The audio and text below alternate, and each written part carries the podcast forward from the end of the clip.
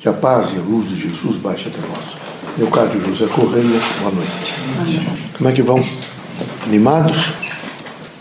Vejam, meus amigos, essa dimensão terrena é uma dimensão continuamente de chamamentos. Vocês têm que imaginar, quando falamos chamamentos, são variados os chamamentos, para que vocês possam, possam realmente compreender o grande significado de viver em um contexto espiritista, doutrinário, né, é, karmicista espírita. Então, o que é, que é preciso? Mais do que nunca, que vocês se autoconheçam. Vocês façam um esforço de autoconhecimento, engrandeçam-se através desse esforço, analisem um pouco a vida de vocês e lembre-se de que tudo é muito temporário na Terra.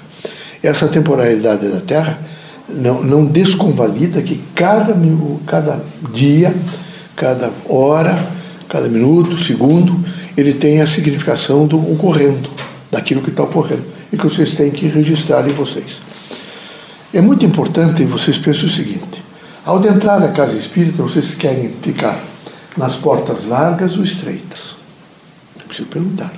Se for a porta larga, vocês vão ter a, a, a, toda a contextura de uma vida material.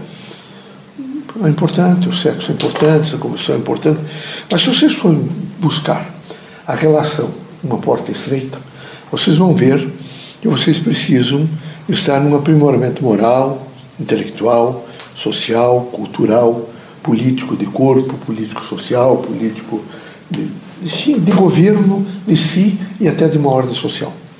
A vida terrena é uma vida, veja que não é difícil, mas ela é complexa também como a vida espiritual. Então é necessário que vocês tomem muita atenção para aquilo que realmente vocês têm uma consciência que devem trabalhar, uma consciência que devem viver.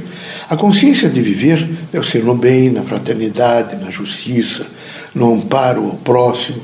Vocês não podem, isso não cansará nunca vocês.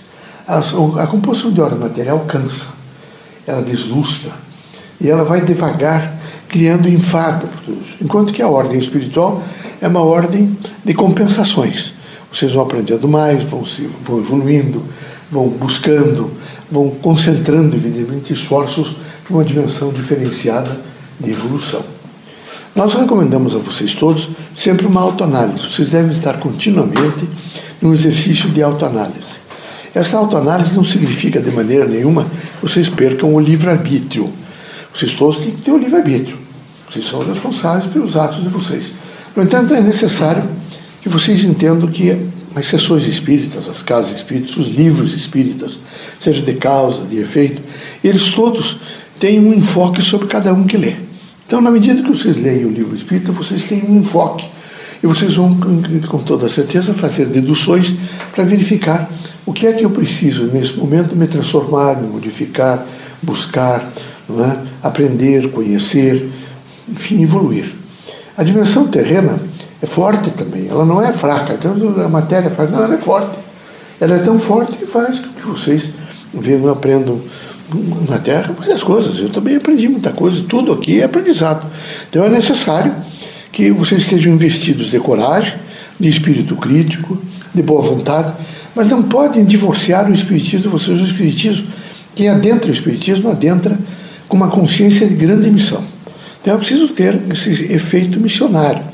Efeito missionário que vocês foram devagar alcançando, o passo que vocês fazem para algumas pessoas, o aconselhamento para outros, não é? o sentido de paciência para terceiros, a evolução, o ensinamento da água fluida, a coragem, a disposição, o saber esperar. Então, vocês têm que estar preparados para um grande campo missionário. Esse campo missionário exige de vocês todos concatenações, quer dizer, uma especificidade daquilo que vocês têm que fazer.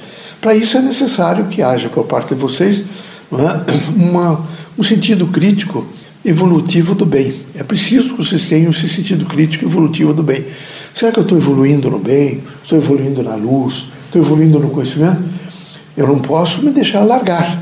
Eu não posso ficar tomado por um segmento só. É? Aqui na Terra tem que ser plural.